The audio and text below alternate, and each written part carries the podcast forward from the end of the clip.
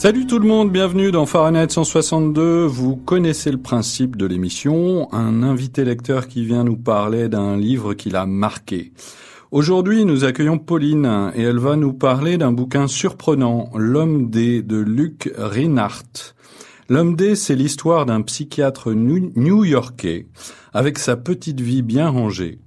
Il s'ennuie un peu, alors il décide de jouer sa vie au dé. Il lance le dé pour tout et n'importe quoi, du choix le plus anecdotique au plus crucial.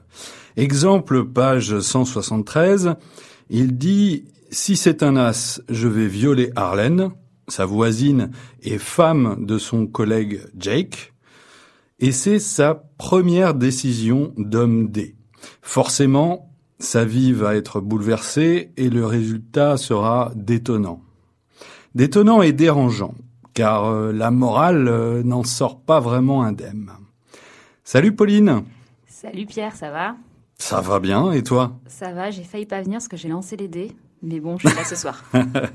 et tu vas jusqu'au bout, toi? Ah bah oui. Hum.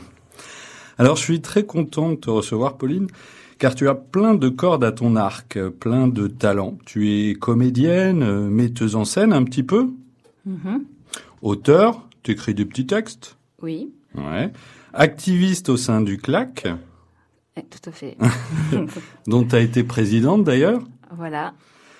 Euh, le CLAC, pour ceux qui savent pas, c'est un collectif de crieurs de rue euh, bien connu des Lorientais. Et tu fais des émissions ici à Radio 162, notamment Une vie, où tu racontes des, distincts, des destins pardon, féminins extraordinaires. Exact. En plus. Tu maîtrises la régie euh, technique de la radio.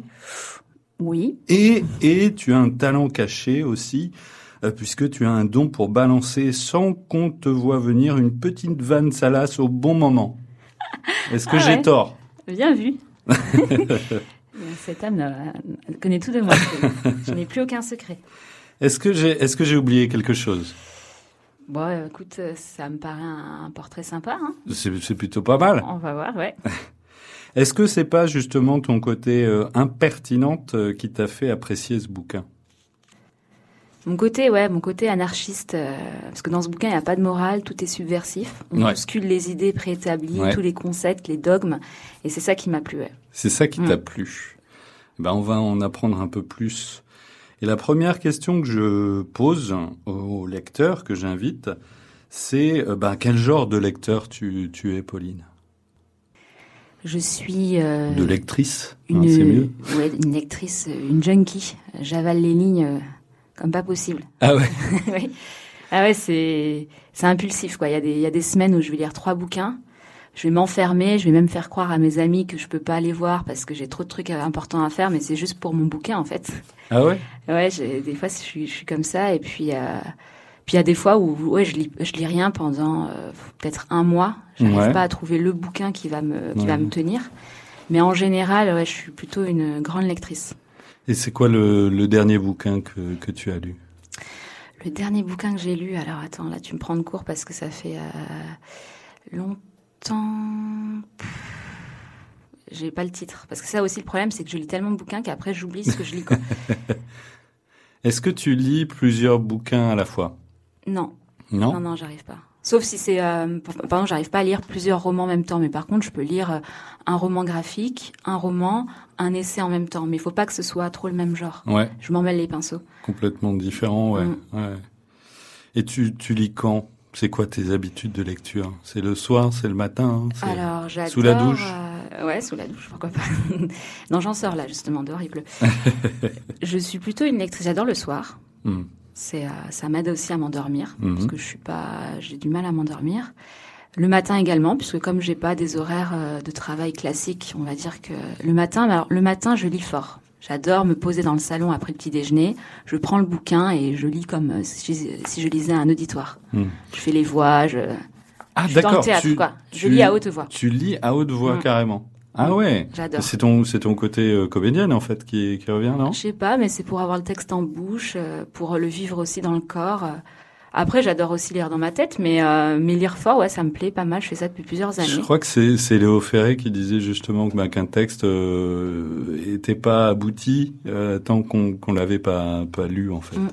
Ouais, mais ce qui est génial, c'est quand tu lis dans ta tête, t'as tout de suite les voix qui viennent. Enfin, et quand tu lis fort, c'est différent. Il faut se réapproprier les mots. Euh, la diction est différente forcément. Mm. Et euh, non, c'est un bon exercice bah, de diction, tout simplement, mm. de lire un texte à voix haute. Et, et ça t'apporte quoi la, la lecture? La lecture, ça me sauve la vie. ça te sauve la vie? Ah, c'est vrai, quoi. Dans toutes les situations du quotidien, par exemple, quand t'attends quelqu'un, si t'as un bouquin avec toi, bah, tu vois pas le temps passer. Ouais. Dans les longs trajets de bus, de train, tu lis, tu, tu voyages, quoi. Ouais. Et euh, si même pour euh, les questions existentielles de la vie, moi, je trouve souvent la réponse, comme par hasard, dans un bouquin que je suis en train de lire. Oui. C'est génial. Ouais. Moi, ça me sauve la vie, quoi. Ben, on va parler euh, plus tard dans, l'émission justement de ta, rencontre avec le, livre parce que euh, c'est pour le coup c'est une vraie rencontre. C'est une rencontre euh, que j'ai cru hasardeuse, mais pas tant que ça, parce que ça, ça tombait pile poil à un moment de ma vie où justement je remettais un peu en cause. Voilà, j'avais, j'étais jeune, donc j'avais les questionnements de mon âge en disant c'est quoi la vie, le sens de la vie, c'est absurde. Je refuse de rentrer dans un schéma préétabli. Euh, je veux pas suivre euh, la voie toute tracée euh, qu'on nous impose. Et ce livre, en fait, il m'a et ben, ça a été vraiment du. J'en suis pris plein la, la figure avec ce livre parce que je me suis dit, mais putain, le personnage principal, il est exactement dans le même état d'esprit que moi, bon, en moins suicidaire, hein. mais enfin, moi, je suis moins suicidaire que le personnage, mais euh, lui, il a osé quoi. Il a osé euh, bousculer tout ça et puis jouer sa vie euh, en lançant des dés. Ouais, ouais, ouais. Et on va voir ce que ce que ça donne justement. Vous écoutez Fahrenheit 162, l'émission littéraire de Radio 162. Nous accueillons Pauline qui nous parle de L'homme D de Luc Reinhardt. Mr. Kirk, Dexter's in school. I'm afraid he's not, Miss Birchmore. Dexter's truancy problem is way out of hand. The Baltimore County School Board have decided to expel Dexter from the entire public school system. Oh, Mr. Kirk, I'm as upset as you to learn Dexter's truancy. But surely expulsion is not the answer. I'm afraid expulsion is the only answer. It is the opinion of the entire staff that Dexter is criminally insane. Sane, sane, sane.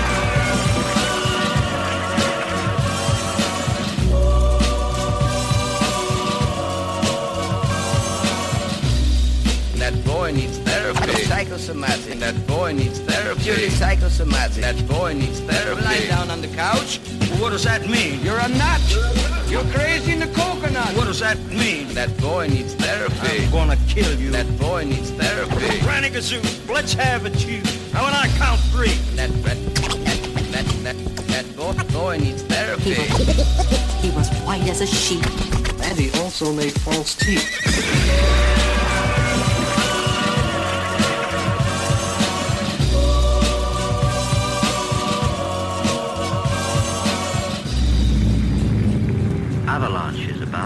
Business continues below. Did I ever tell you the story about Cowboys. Bitch, bitches. The Indians and what frontier psychiatry.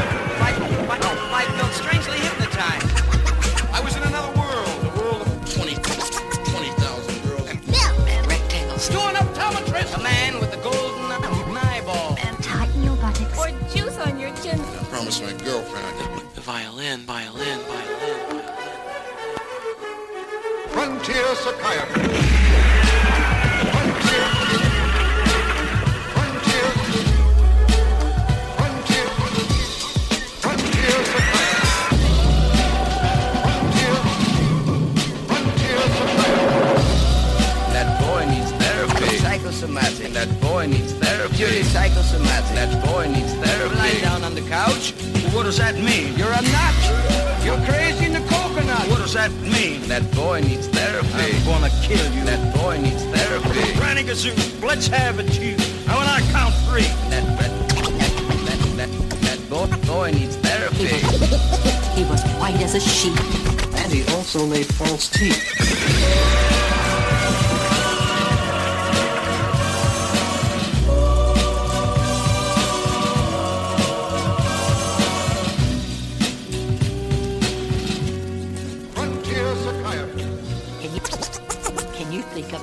Anything that talks? other than a person. A bird? Yeah.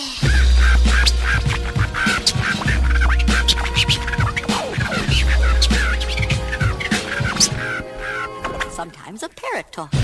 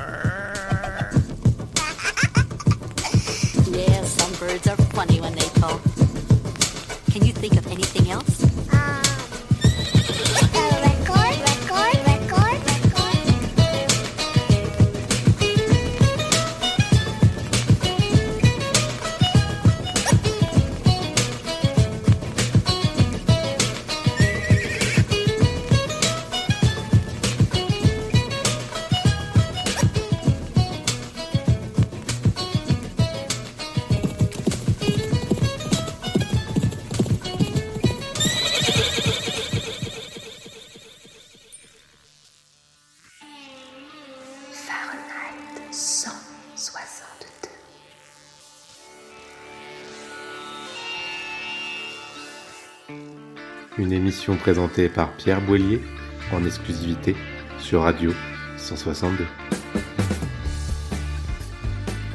De retour avec Pauline l'impertinente, mon invité du jour dans Fahrenheit 162. C'était Frontier Psychiatrist. Yes. T'as vu ça? Par The Avalanches. Et euh, ça me donne envie de te poser la question est-ce que le, le foutraque, le n'importe quoi, c'est c'est juste de la folie? Vous avez trois heures. Euh, tu veux dire pour moi, est-ce que, enfin, c'est de la folie? pour toi, pour toi.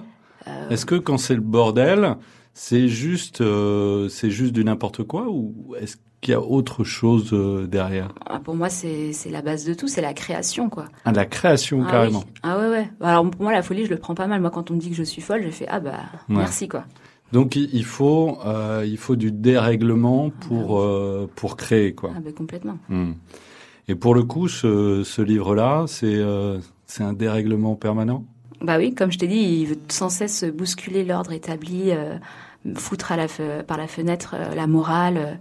Voilà, c'est ça qui me plaît, quoi. C'est oser, hein, enfin, faire euh, exploser tous les dogmes, quoi. Parce que tout ce qui est dogmatique, de toute façon, c'est dangereux dès qu'on commence à rentrer dans des dogmes. Ouais, c'est intéressant. Et euh, est-ce que tu peux donner des exemples justement de, de des, choix qu'il fait, euh, des, coups de dés qu'il propose? Est-ce que tu en as en tête? Alors, bah, tu as parlé déjà du premier, Ouais. qui, qui a, qui a été le déclic de sa dévie. Ouais. Donc ça a été euh, malheureusement pour moi, j'étais un peu déçue euh, de sa première décision, c'était d'aller violer sa voisine. Bon, après c'était euh, c'est la femme de son de son collègue qui Ouais. déteste et puis bon, ils se sont des euh, ils se séduisaient depuis pas mal de temps, c'est pas une inconnue qui l'a violée euh, de force parce qu'elle d'ailleurs elle accepte, elle dit euh, Ah bah, donc euh, tout va bien alors. donc oui, heureusement, il y avait une certaine morale dans ce dans cette première décision, puisque quand il frappe chez elle, il dit je viens te, te violer, elle fait attends une seconde, ok, j'arrive, euh, voilà. Ça, ça se passe comme ça. Après, ce qui est drôle, c'est à un moment donné, il essaie de sortir de ses habitudes, justement, parce que son but, c'est voilà, c'est de, de tuer l'habitude Ouais. pour en fait sortir des limitations de son moi, de son Mhm. moi totalitaire, pour créer des moi minoritaires et avoir être plusieurs mois dans, dans une vie, et puis vivre des expériences euh, de tous les possibles. Et donc, euh, ça devient complètement absurde puisqu'il se dit, bah, quand il se lève le matin, il a l'habitude d'aller aux toilettes. Alors il se dit, bah non, euh, je vais pas aller aux toilettes. Du coup, vaut mieux que j'aille pisser ailleurs que dans les toilettes. Donc il pisse dans les glaïeuls. Après, il se rend compte qu'il a, qu'il a gardé sa démarche habituelle. Donc il dit non, il faut qu'il change cette démarche. Donc il se met à trottiner dans tout l'appart. Après. euh, au lieu de prendre un petit déjeuner classique, il va, il va bouffer n'importe quoi. Enfin, c'est que des trucs complètement absurdes. Alors c'est vrai qu'au départ, il prend des décisions un petit peu anodines sur euh, les gestes du quotidien. Puis plus ça va, en fait, il va commencer à prendre des décisions complètement radicales. Il va se poser la question, euh, parce qu'en fait, voilà, dans son dé, il y a six faces, donc il met à chaque fois six propositions. Mhm. Des fois, il a deux dés, donc ça va être 12 propositions. Mhm. Et à un moment donné, il met carrément comme proposition euh, quitter femme et enfant. Donc ça va très très loin. Quoi. Ouais, ouais, Donc, ça il y a ça très, comme très décision. Après, comme c'est un psychiatre, comme tu l'as dit, euh, il, il choisit aussi euh, le comportement à adopter vis-à-vis de ses patients. Oui. Donc euh, un jour, il se prend pour Jésus-Christ. Oui, oui, oui, j'ai vu ça, ouais. Non, mais on en arrive à des scènes totalement Et, et il décide aussi de dééduquer, on va dire, ses enfants. Ouais. Il les hein initie à la dévie. Ouais. Il les initie à la dévie. Et c'est son, pour son plus grand bonheur, puisqu'il remarque que les enfants sont beaucoup plus euh, malléables, mais dans le bon sens du terme, que les adultes. Ils n'ont pas peur de l'échec. Euh, mhm. donc en fait, il peut, il peut leur faire faire un peu ce qu'il veut, et, euh, et, les enfants prennent ça comme une expérience, euh, voilà, sans euh, sans se mettre la pression de euh, j'ai raté, j'ai, enfin voilà, j'ai pas réussi. c'est ça en fait, et il explique par ça, il sort une théorie en fait sur l'importance de justement initier les enfants à la dévie, c'est de les sortir un peu de cette de cette peur de l'échec qu'on nous impose quand on est adulte. Ouais. Euh, et est-ce que c'est une, une histoire vraie? Est-ce que tu t'es renseigné dessus? Alors justement, ouais. Alors c'est écrit comme une histoire vraie puisque c'est l'auteur, euh, c'est il a mis son Reinhardt, voilà. qui est l'auteur. Euh, c'est un personnage éponyme du roman. Voilà. Après, quand tu regardes la quatrième de couverture, on voit que l'auteur s'appelle George Power Cockfrock. Cockfrock, non. Cockcroft, pardon, j'ai du mal à, dire. Et il se trouve que, en fait, cet auteur, euh, qui est mort maintenant en 2020, ah, qui est né euh, dans les années 30, mhm. euh, lui, c'était, il raconte dans sa vie que c'était un timide, mais vraiment maladif. Mhm. Et c'était un mec qui avait suivi tout ce qu'on lui disait de faire mhm. depuis le début. C'était un bon élève et tout. Mais il s'ennuyait aussi dans sa vie, puis il voulait surtout oser être audacieux dans sa vie. Et c'est comme ça qu'il a commencé à, créer ce petit jeu avec les dés pour justement un peu sortir des sentiers battus. Et il raconte que sa femme, il a rencontré, en fait, il était dans un parc et il a lancé les dés et il a dit voilà, bon, bah, c'est la première femme qui sortira de ce bâtiment que j'épouserai. Hmm. Et ça a marché. Et ça, ça ils ont été ensemble, ils ont eu trois enfants. Pareil pour euh, pour vivre en fait dans telle ou telle euh, ville, il lançait les dés. Donc il a il est allé vivre plusieurs mois sur un bateau avec famille. Euh. Donc il a vraiment expérimenté ça et il était psychiatre? Non, il n'était pas psychiatre, il était prof de littérature à la fac. Ah, d'accord. Et il faisait beaucoup de séminaires justement sur la liberté. Et il avait un peu euh, provoqué ses élèves en disant, mais en fait, euh, pour être vraiment libre, libre on devrait tous jouer notre vie au dé. Hmm. Et il euh, y en a qui l'ont pris comme un, gourou, et puis il y en a d'autres qui l'ont pris comme un fou, quoi. Mais c'est un grand provocateur parce que l'auteur, en ayant lu plusieurs articles sur lui, en fait, au final, il a une vie bien rangée, quoi. Il vit un peu en retrait. Enfin, il vivait en retrait dans une petite maison dans les montagnes assez déconnecté de la réalité. Mais euh, il a quand même, oui, parfois il, lance les dés comme ça, ça l'amuse. En fait, il a pris la, vie comme un jeu, quoi. Hmm. Donc ça, ça pourrait être une, une méthode finalement. C'est une méthode, mais il y en a qui l'ont vraiment euh, pris comme une vraie méthode, qui euh, considèrent que Cockcroft c'est un peu le messie dans son domaine. Et il y a surtout bah, des rockers qui font pas mal référence à lui dans, ces, euh, bah, dans leur façon de vivre. quoi. Oui, je crois que tu m'as, tu m'as envoyé un, un, morceau qui a été euh, écrit euh, à partir euh, de, de, ce roman. Ouais, parce que ce roman, en fait, a, alors, il est sorti, euh, donc si tu veux, pour te rappeler l'historique, donc il avait 20 ans, Cockcroft, et il a commencé à écrire le l'homme D. Et puis il avait du mal à le finir. Il écrivait tous les étés, mais il avait un petit peu de mal. Et finalement, il a, il a fini d'écrire le bouquin. Il en avait 35, je crois. Et puis, euh, entre-temps, il est parti vivre avec sa famille à Majorque et il donnait des séminaires à des hippies justement sur la liberté, euh, mmh. sur sa théorie aussi. Mmh. Et mmh. ça a séduit un éditeur qui était là à ce moment-là. Et puis, euh, en discutant, il a parlé qu'il écrivait ce bouquin. Il a dit, il faut à tout prix le sortir. Le bouquin est sorti. Aux États-Unis, il a été censuré, hein, morale puritaine. Par contre... Oui, parce que s'il est né dans les années 30, euh, il est sorti, euh, il a dû sortir ben, après, après la guerre. Hein. Ouais, dans les années 70. En 71, il est sorti pour la première fois. Et donc, bon, euh, aux États-Unis, ça a été censuré. En fait, il a eu beaucoup de succès en Europe, notamment Europe, enfin, dans les pays scandinaves, Suède, Danemark, hmm. Angleterre aussi, Allemagne et Espagne et France. Il est sorti en France en 75. Et donc, euh, les gens ont... Euh, parce que j'ai oublié ta question. C'était quoi ta question initiale? Je me souviens plus de ma question. En tout cas, les, les, gens, les gens ont complètement adhéré. C'est devenu un peu un, un bouquin phare de la pop culture, quoi. Ouais, ouais avec euh, avec euh, On the Road euh, de, de Kerouac. Voilà. Ça fait partie un peu des, des bouquins. Si c'est sorti en 71, c'est la c'est la pleine la pleine période. Bah, on est en pleine période hippie, LSD. Ouais. Et c'est c'est vrai que c'est une période des des possibles en fait. Exactement. Et, euh, j'ai envie de dire que ça a bien changé tout ça. Carrément. En fait, tu vois, j'ai relu le livre pour l'émission. Ouais. Et je sais pas si c'est moi qui suis influencée par la société, tu vois par la morale qu'on Mmh, nous impose de mmh. plus en plus, alors que je me dis anarchiste. Mhm. Mais euh, limite, ça ça m'a choqué en fait. Là, euh, Enfin, je me souvenais plus vraiment que c'était le mot viol qui était employé pour Arlène. Et quand je voyais ce, je lisais ce mot, enfin Mhm. Arlène, pardon, c'est euh, sa voisine qui va violer. Ouais. J'étais choquée, quoi. Je me dis, mais putain, pourquoi, comme par hasard, euh, le mec, la première décision que qu'il prend, il faut que ce soit aller violer une femme, quoi. Et ça parle que de sexe dans le livre. Et j'avais Oui. oublié ça. Ouais. Mais je pense que c'est la période. En fait, il faut se remettre dans le contexte où c'était libération des mœurs. Ouais. Donc ça parle de, ça veut choquer, ça parle de sexe, ça parle de, bah, de drogue. euh, voilà, quoi. C'est, on expérimente, quoi. Ouais, et, et depuis, euh, ben justement, qu'on fait allusion à ces périodes-là, euh, il y, a, y a beaucoup de, de, de réflexions négatives justement sur ce qui a été tenté à, cette époque-là. Bah, carrément, ouais, ouais. Hein. Franchement, euh, tu vois, pour moi, quand je pense des fois à mes 68, je me dis, bah ouais, c'est légalisation euh, du viol, de la pédophilie. euh, Enfin, c'était. Peu caricatural. C'est caricatural, mais quand même. Et vois. ben, je, euh, tu, tu condamnes quand tu dis ça? Bah ouais, enfin pour moi oui, ça, me- ça me choque, tu vois, quand je vois des vidéos, euh, par exemple, là je pense tout de suite à Cohn-Bendit, qui était Ouais. sur le plateau euh, de Bernard Pivot, qui, alors je sais Mhm. pas si c'était de la provoque ou la réalité, Ouais. mais quand il dit, quand il parle de pédophilie, qu'il en fait l'apologie, tu vois, je trouve ça dégueulasse quoi. Ouais, ouais. ça ouais. j'adhère pas. Autant ok, je veux bien, enfin j'aime le Mais subversif et tout. est-ce que mais- est-ce que c'est pas euh, jeter aussi le, le bébé avec l'eau du bain? Bah, je sais pas.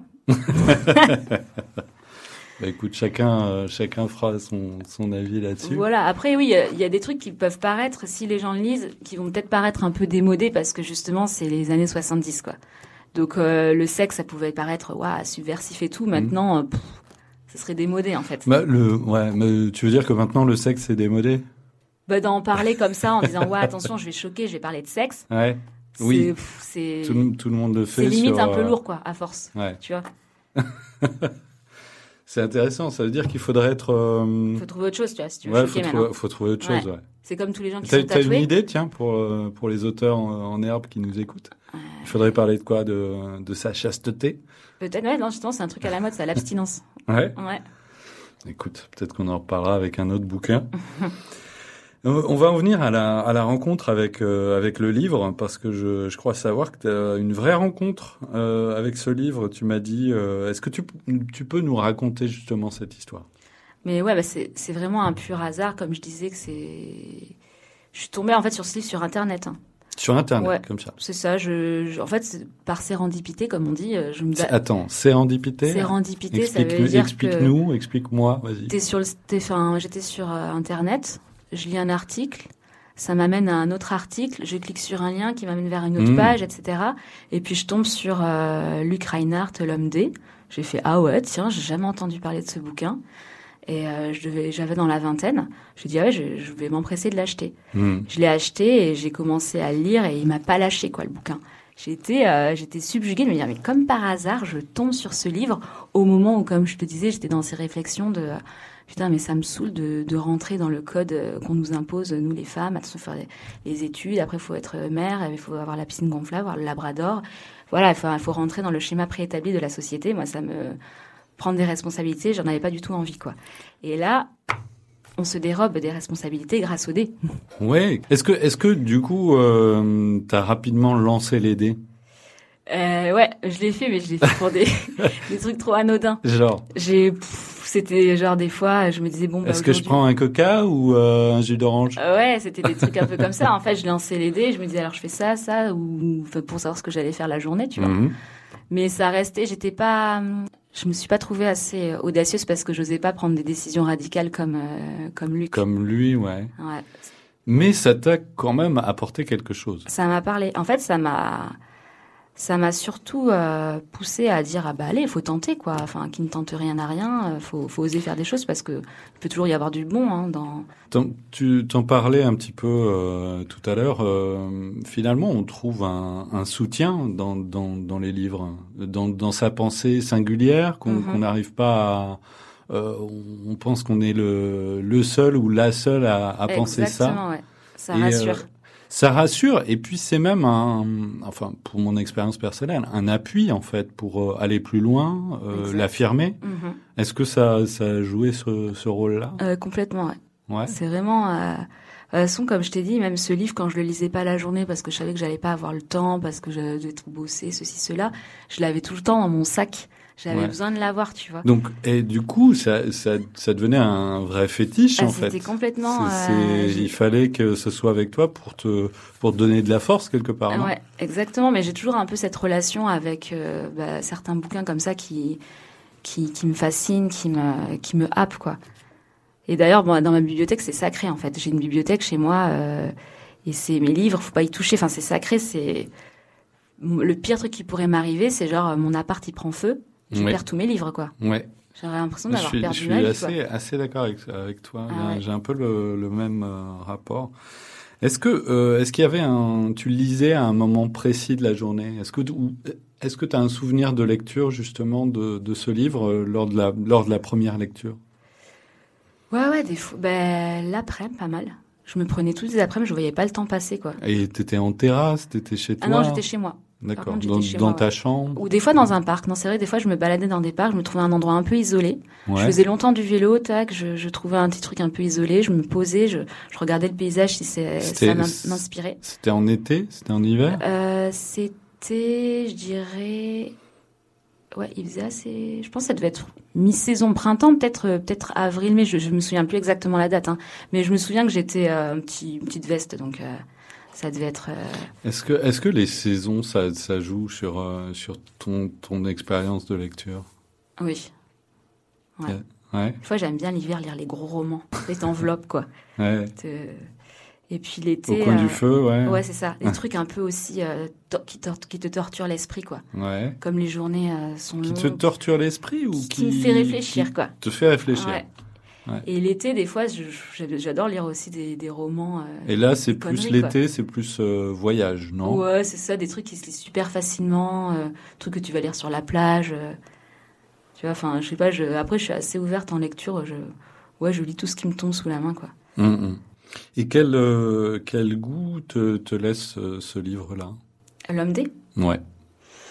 Et ben justement, ouais, l'homme D, en fait, c'est euh, c'est un des rares livres qui me f- qui m'a fait passer par plein de phases euh, émotionnelles, quoi. Pendant la lecture. Pendant la lecture et, Et c'était quoi ces, ces phases-là? Au début, tu me disais, euh, avec le viol, j'étais choqué.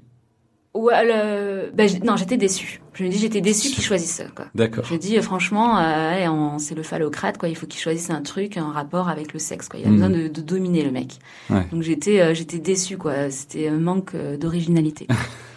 Donc c'était un peu, alors qu'au départ, quand j'ai lu euh, la quatrième de couverture, le, quand je lisais, euh, quand j'ai trouvé le livre sur internet, je lisais les résumés, je dis ouais mais ça va être un truc de fou quoi. J'avais hâte de le lire et euh, je commençais euh, dès les premières pages, ça me faisait marrer parce qu'il est assez cynique. Ouais. Donc il y avait euh, donc forcément la- la- je rigolais, la, la jubilation aussi sur certains actes qu'il fait et puis bon la déception comme je t'ai dit euh, par euh, ce premier acte. Est-ce que tu as failli arrêter la lecture? Parce que des Non, fois, des fois, euh, on- au début d'un bouquin, on n'adhère pas et puis il se passe Il quelque faut chose. s'accrocher. Non, moi tout de suite, j'ai, euh, je, me- suis accrochée. C'est pour ça que je voulais le continuer. Puis rarement, en fait. Mais j'ai- si tu dis je me suis accroché, c'est que c'était difficile, non? Ah non non non non. Euh, c'est que tu disais par rapport au fait que hum, ah non par rapport à la déception.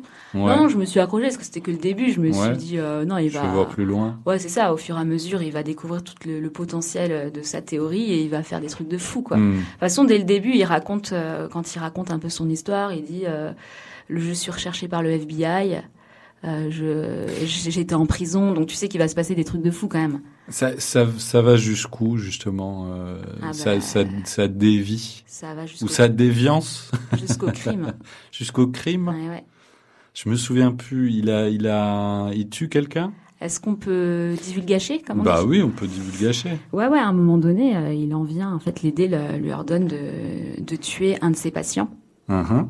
Et donc, euh, il va trouver tous les moyens possibles et inimaginables pour le tuer. Donc ça, c'est assez comique aussi parce qu'il veut commettre le crime parfait pour que Agatha Christie soit fière de lui. donc, euh, c'est assez drôle. Et son patient, c'est un, il se trouve que c'est un mec, un malsain, c'est un pédophile, quoi. Donc Mhm. bon, après, il a pas de, Tu veux dire que c'était Cohn-Bendit il va savoir, il va savoir. Et puis, et puis bon, suite à ça, forcément, il est recherché par le FBI, quoi. Ouais. C'est ouais, c'est ça. Après, euh, tu veux dire ça va jusqu'où? Bah oui, ça va jusqu'où? Au fait qu'il oui, il détruit sa famille, il détruit tout en fait. Hmm. Il, il est dans la destruction totale pour euh, peut-être pour mieux se reconstruire, en tout cas pour expérimenter toutes les possibilités de son être. Ouais. Est-ce que, est-ce que, est-ce, selon toi, il faut, il faut aller jusque là En tout cas, c'est bien de se poser les questions, de de pas accepter les, ces limitations, quoi. Comme il dit à un moment donné, il mm. dit je me je me hais parce que euh, je peux pas accepter et affronter les limitations de mon moi. Mm. Il dit euh, en, en littérature cela s'appelle du romantisme, en psychologie c'est de la névrose. D'accord. C'est un peu vrai. J'adore. Ouais, non, c'est. Mais est-ce qu'on on est tous confrontés à ça, euh, les, les, limitations de, son, mm-hmm. de, de, de, son moi, euh, entre euh, ce dont on a hérité ou euh, ou ses, ses, envies, mais qu'on peut pas euh, réaliser. On, on, est tous confrontés à ça. Ah, Donc, euh, et c'est et c'est en ça que ça parle que ça parle à tout le monde. On est tous des, oui, potentiellement. Des, ouais. ah, vrai, des névrosés. on est tous des névrosés, ouais. c'est sûr.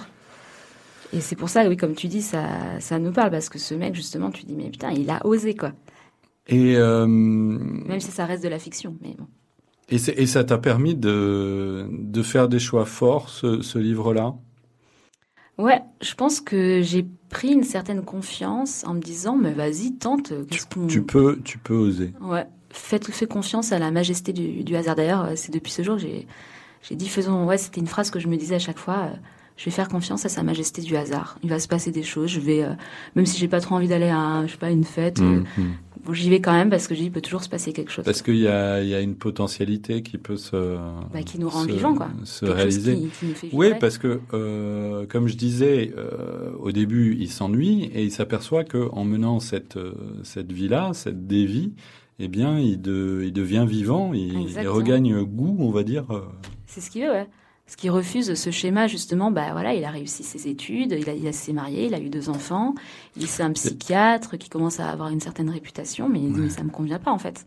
Et c'est vrai que tout euh, nous nous pousse, on va dire, euh, dans euh, dans cette logique-là, c'est-à-dire de s'installer. Mm-hmm. Et, euh, et finalement, l'histoire qu'il raconte, ben, c'est souvent le constat que font les gens, les hommes et les femmes, mhm. euh, après euh, être installés, on va dire, dans, dans la vie. C'est ça, ouais, une sorte de crise identitaire, de dire en fait, est-ce que j'ai fait ces choix parce que euh, c'était mon libre arbitre, enfin c'était ma volonté, ou alors est-ce que c'est parce que c'est ce qui était plus ou moins imposé par la société, ma famille, mmh. et c'est ce que ce que vit Luc, quoi. Alors on va faire une petite pause avec le morceau que j'ai choisi pour illustrer euh, l'homme D. C'est Stone avec toi de Philippe Catherine. Yeah. J'aime être Stone. Imagine un monde où les animaux nous mangeraient. Ils feraient des ragoûts de nous, des soupes de nous, des burgers de nous. Imagine un monde nous trouveraient beaux, ils feraient l'amour avec nous et ils auraient des enfants de nous. Pourquoi les chiens n'ont pas besoin d'apprendre à nager? Pourquoi, pourquoi, pourquoi? Est-ce que c'est parce qu'ils n'ont jamais su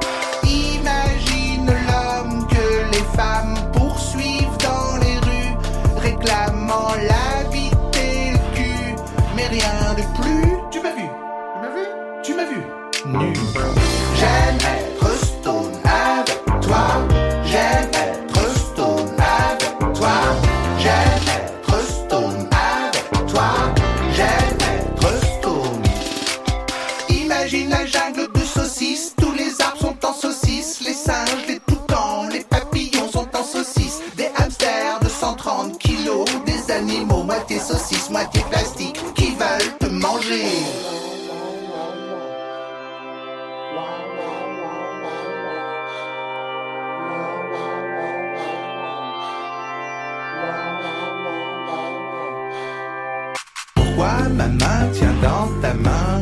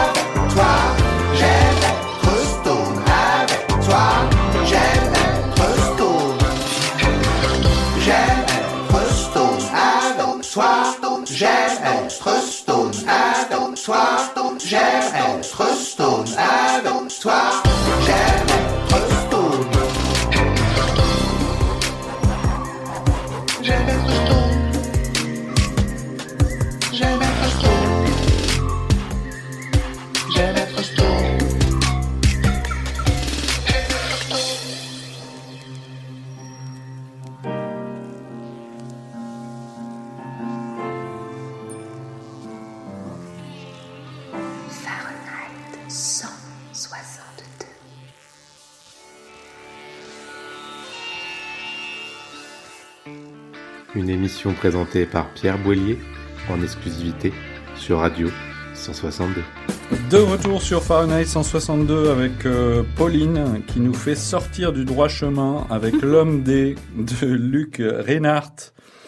Est-ce qu'il faut être stone euh, comme euh, Catherine ou la jouer au dé pour réinventer sa vie, Pauline?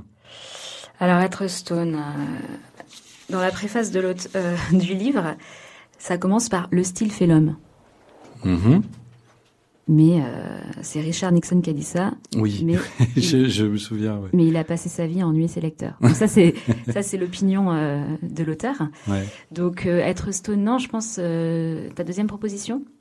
Euh, bah, c'est soit être stone, soit euh, jouer au dé Bah, comme comme l'auteur. Bah, jouer au dé, évidemment. Donc pour toi, c'est c'est euh, euh, c'est vraiment cette technique-là qui- qu'il faut employer pour euh, pour. euh, Pas forcément lancer les dés, mais être audacieux, quoi. Être Oser audacieux. sortir, euh, enfin bouger les lignes, ouais. quoi. Il y a, il y a pas besoin de forcément de, ouais sortir de sa Ah ligne bah, de, de confort. Ouais. ouais. Carrément.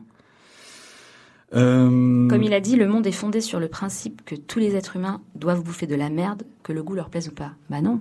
En lançant les dés, tu peux changer ce goût. Oui, oui, oui, oui. Bah oui, et tu peux, tu peux changer, euh, tu peux changer de personnalité euh, à chaque euh, à chaque moment de ta vie pour expérimenter d'autres euh, d'autres choses. Parce qu'en fait, euh, Luc Reinhardt considère qu'en fait la société est complètement hypocrite, elle nous impose des rôles. Ouais. Et, et là justement, enfin pourquoi être juste psychiatre, euh, comme il dit, psychiatre républicain, marié, deux enfants Bah non, il a envie aussi. De, pourquoi pas être une femme Pourquoi pas être un criminel Pourquoi pas, euh, enfin, sans forcément ranger les, les gens dans les cases gentils, méchants, quoi. Ce qui, ce qui décrit très bien dans ce bouquin, euh, et, et notamment avec un, un, un psychiatre, c'est que euh, la, la société nous nous encourage pas euh, à agir, à dévier, on va dire, Non. justement. C'est-à-dire que tout, est fait pour si on, on dévie, euh, si on se comporte comme euh, comme le, le personnage, euh, forcément on, on devient, euh, on entre dans la la névrose, voire la folie aux yeux des autres. Ouais, mais ça c'est, en fait, c'est subjectif, ça, comme finalement. comme euh, comme opinion en fait c'est parce que c'est la société qui nous a dit ce qui était moral ou pas Ouais, quoi. Oui, c'est ça, c'est ça. Et en fait, il nous propose de, de sortir Mhm. de euh, de la, la comédie humaine un petit peu, euh, euh, si on fait allusion à, à Balzac, en disant on, finalement on peut être rationnel tout en n'acceptant pas les règles du jeu de la société. Exactement. En fait, enfin lui, voilà, il veut juste vibrer quoi. Il veut vivre. Il veut euh, et donc justement lui, il fait plutôt l'apologie de l'irrationnel, l'accidentel, l'absurde, ces moments en fait qui arrivent dans la vie où, on se sent justement vibrer, tous ces moments qui effacent euh, les contraintes de la raison, de, la moralité quoi. Il, mo- il montre euh, que en fait, ça représente une, une, une prison, un piège Euh, il faut faire avec, ça c'est sûr, Uh-huh. mais euh, eh ben on a une avec l'audace, on a une une marge de manœuvre en fait Ouais, dans, dans on sa a vie. Une, une fenêtre de liberté. Et d'ailleurs, c'est marrant parce que lui, il, il est, euh, il travaille aussi à l'hôpital, dans un hôpital psychiatrique, il Ouais. des patients. Et pour lui, en fait, l'asile psychiatrique, c'est le seul endroit où on est vraiment libre, puisque ce sont des gens qui ont refusé de jouer le jeu de la normalité, comme Ouais. il dit. Mais ça, ça va très loin, puisque euh, si on suit cette, cette définition-là, euh, les fous ne sont pas fous. Ouais, exactement.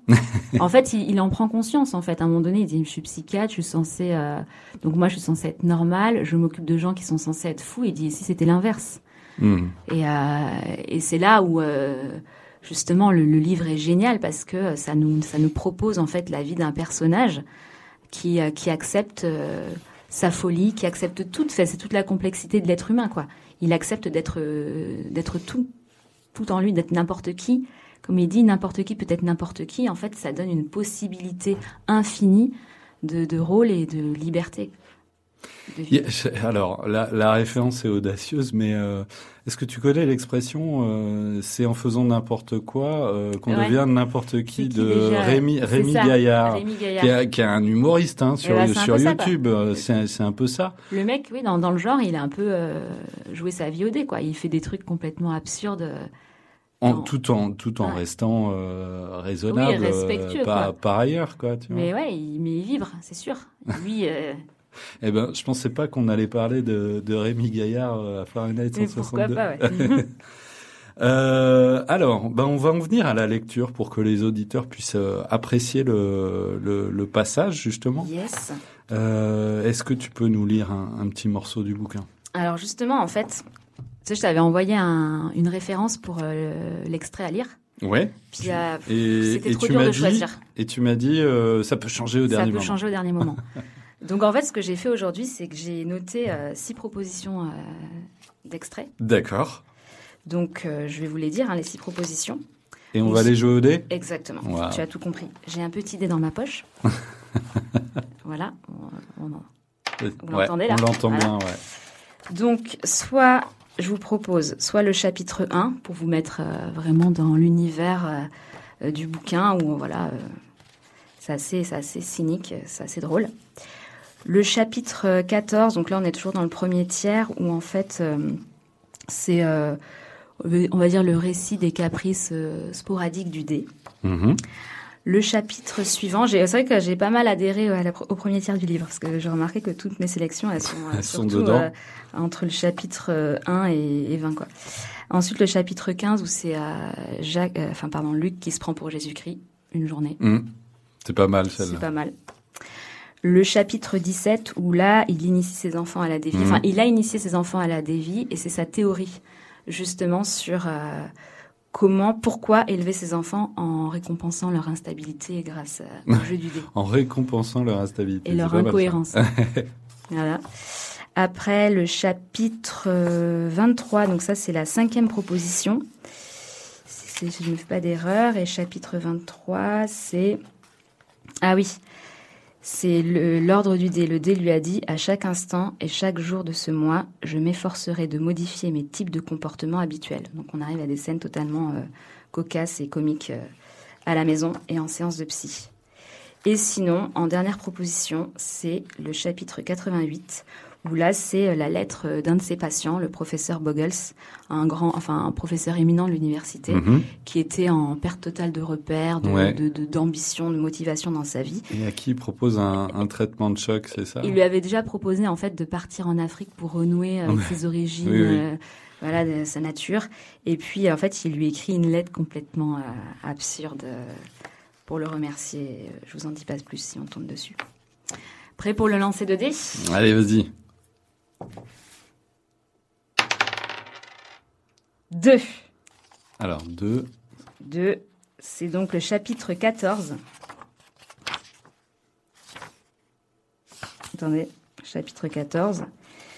C'est donc les- le récit des caprices sporadiques du dé. Moi, je vous invite à lire euh, tout le bouquin de toute façon. Alors, Tu m'avais dit quoi, trois pages, hein, c'est ça Ouais, trois, quatre pages, ouais. Ok. Durant mes premiers mois de déviation, je n'ai jamais consciemment décidé de laisser les dés prendre en charge l'ensemble de ma vie. Je ne cherchais pas à devenir un organisme dont les moindres actes seraient déterminés par des dés. Cette idée m'eut alors effrayée. J'avais tendance à restreindre mes options de telle sorte que Lille et mes collègues ne se misent point à soupçonner que j'étais engagé dans une entreprise légèrement hétérodoxe. Je conservais mes fascinants cubes verts soigneusement cachés à tous les regards et les consultais subrepticement quand besoin était.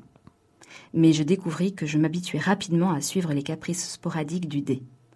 Je pouvais n'être guère satisfait de tel ordre particulier, mais tel un automate bien graissé, je m'exécutais. Les dés m'expédièrent dans des bars disséminés à travers la ville, faire acte de présence, vider des verres, écouter et bavarder. Ils choisirent au hasard des étrangers avec qui je devais parler. Ils choisirent les rôles que je devais jouer avec ces inconnus. Hotfielder, vétéran des Tigres de Détroit, en ville pour un match national, un bar de Bronx, reporter du Guardian anglais au Barbizon Plaza, auteur dramatique homosexuel, professeur de faculté alcoolique, criminel en fuite et ainsi de suite. Les dés décidèrent que je devais essayer de séduire une inconnue prise au hasard dans l'annuaire du téléphone de Brooklyn. Madame Anna Maria Sporilio fut en fait l'heureuse élue, et elle repoussa totalement mes avances. Dieu merci. Les dés décidèrent aussi que j'essaierais d'emprunter 10 dollars à un dénommé X, autre échec, que je donnerais 20 dollars à un dénommé Y. Il me menaça d'appeler la police, puis prit l'argent et partit en courant. Dans des bars, des restaurants, des théâtres, des taxis, des grands magasins, chaque fois que j'étais hors d'atteinte de mes connaissances, j'abandonnais de plus en plus souvent mon ancien moi normal. J'allais au bowling, je m'inscrivis chez Victani pour me muscler l'abdomen. J'allais à des concerts, à des parties de baseball, dans des causeries, à des occupations d'usine. Je prenais comme option toutes sortes de choses que je n'avais jamais faites, et n'importe lesquelles. Et les dés me projetaient de l'une à l'autre et me permettaient rarement de rester le même homme deux jours de suite. Ces nouveaux endroits et ces nouveaux rôles m'obligeaient à garder une conscience aiguë de la façon dont autrui réagissait en face de moi. Quand un homme est lui-même, qu'il se laisse aller à sa nature profonde, qu'il porte ses masques appropriés et naturels, qu'il est intégré à son cadre, il est normalement inconscient des subtilités de la conduite d'autrui. Ce n'est que lorsqu'autrui rompt avec son modèle conventionnel que la prise de conscience se trouve stimulée. Cependant, ma rupture avec mes façons d'être établies constituait une menace pour mes moi, profondément enracinée et m'aiguillonnée à un niveau de conscience inhabituel inhabituel car la tendance générale du comportement humain est de trouver un entourage propre au relâchement de la conscience. En me créant des problèmes, je créais de la pensée, mais je créais aussi des problèmes. Tout en essayant toujours d'agir de façon à donner à l'île une explication rationnelle de mes, excentricités, je laissais de plus en plus l'aider choisir quel genre de père et de mari je serais. Particulièrement durant les trois semaines que nous passâmes, Lille, Larry, Evie et moi, en week-end prolongé, à la ferme que nous louions dans l'est de Long Island. Il faut dire pour mémoire, mes amis, que j'avais été jusque-là un père effacé, quelque peu absentéiste. Mes contacts avec mes deux enfants avaient consisté avant tout à A. leur gueuler de cesser de gueuler quand j'étais au téléphone dans la salle de séjour, B.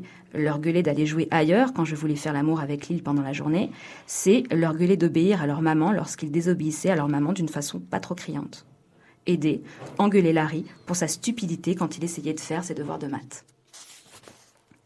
Il y avait des moments où je ne les engueulais pas.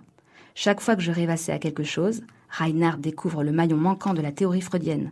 Sophia Loren sur le point de divorcer de Carlo Ponti pour un psychiatre new-yorkais. Incroyable coup en bourse d'un amateur médecin. Ou que je pensais à quelque chose, comment découvrir le maillon manquant, conquérir Sophia Loren, réussir un coup, je parlais calmement avec les enfants de tout, ce dont il pouvait avoir besoin de parler. C'est une jolie peinture, Larry, surtout la cheminée. Et l'île, c'est un missile balistique. Et je jouais même à l'occasion avec eux. Pan, pan, je t'ai eu, papa. Je m'effondre à terre. Mais non, papa, t'es seulement blessé. J'aimais bien mes gosses, mais avant tout en tant que Jung, Adler et Anna Freud potentiels de leur papa, Sigmund. J'étais beaucoup trop exclusivement préoccupée d'être un grand psychiatre pour pousser très loin l'art d'être père mon comportement paternel accusait des failles. Parmi les alternatives proposées à la sagacité d'aider, il y avait le choix entre la tendresse du père enfouie en moi profondément et l'éventuel règne d'un despote beaucoup moins bienveillant. Aux deux premières manches, les dés me firent accorder plus d'attention aux enfants. Je devais jouer au moins cinq heures par jour avec eux, chacun des trois jours de mon week-end. Et quel dévouement, quel sacrifice Mère du monde entier, que ne donneriez-vous pas pour ne pas passer que cinq heures par jour avec vos enfants? Est-ce qu'il a changé euh, ton regard sur quelque chose, euh, ce bouquin? Mhm. Est-ce qu'il n'a pas changé le regard sur, sur toi-même, par exemple? Si, comme je te disais, il m'avait donné un petit peu plus confiance euh, dans l'audace, Dans enfin, oser faire des ouais. choses, mais en même temps, il m'a, il m'a rassuré sur euh, l'absurdité du monde. Oui. Parce que, euh, ouais, c'est ça, en fait, il te fait prendre conscience que le monde est complètement absurde, que les règles sont complètement subjectives. Ouais. Et t'as- pas mal, t'as pas mal de grands auteurs hein, qui, qui font ça. Euh, Kafka, euh, c'est un, exemple lumineux. Mais lui, en plus, il a l'humour. Ouais, oui. C'est ça, moi, j'a- moi, j'adore son cynisme, personnellement. Après, ouais, le- comment dire, ça, chacun euh, trouve midi à sa porte, j'ai envie de dire, pour pour s'apercevoir peut-être de l'absurdité euh, de, de la société dans la dans laquelle on vit.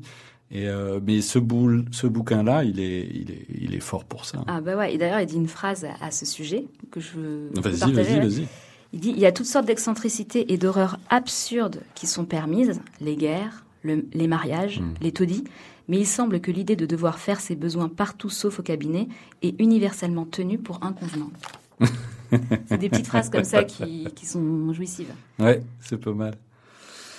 Euh, et si tu devais faire la, la pub de ce bouquin, tu dirais quoi? Je dirais osez. Allez-y, euh, lancez-vous quoi. Mhm. Lancez le dé et euh, lancez-vous. Non, franchement, c'est c'est à lire. Euh, mettez votre morale de côté si vous en avez une, Ouais. mais allez-y franchement. En tout cas, c'est une belle illustration du fait que les, les bouquins peuvent vraiment ch- changer la, changer la vie. Ah bah pour moi, ça a toujours été ça, ouais. Eh ben, écoute, on va, on va terminer sur ces, sur ces belles paroles. Merci beaucoup, Pauline, Bah merci à toi Pierre. pour cette euh, découverte. Bah super, j'espère que ça va, ça va inspirer nos auditeurs. Bah, j'espère aussi. Merci à Sido, à la technique. Merci Sido. Et puis, euh, euh, je vous dis à bientôt. Euh, je vais quand même vous dire que l'homme D est édité aux éditions de l'Olivier et que si vous voulez venir raconter vous aussi votre livre préféré, ben contactez-nous par mail à contact@radio162.fr et je vous dis à tantôt les curieux.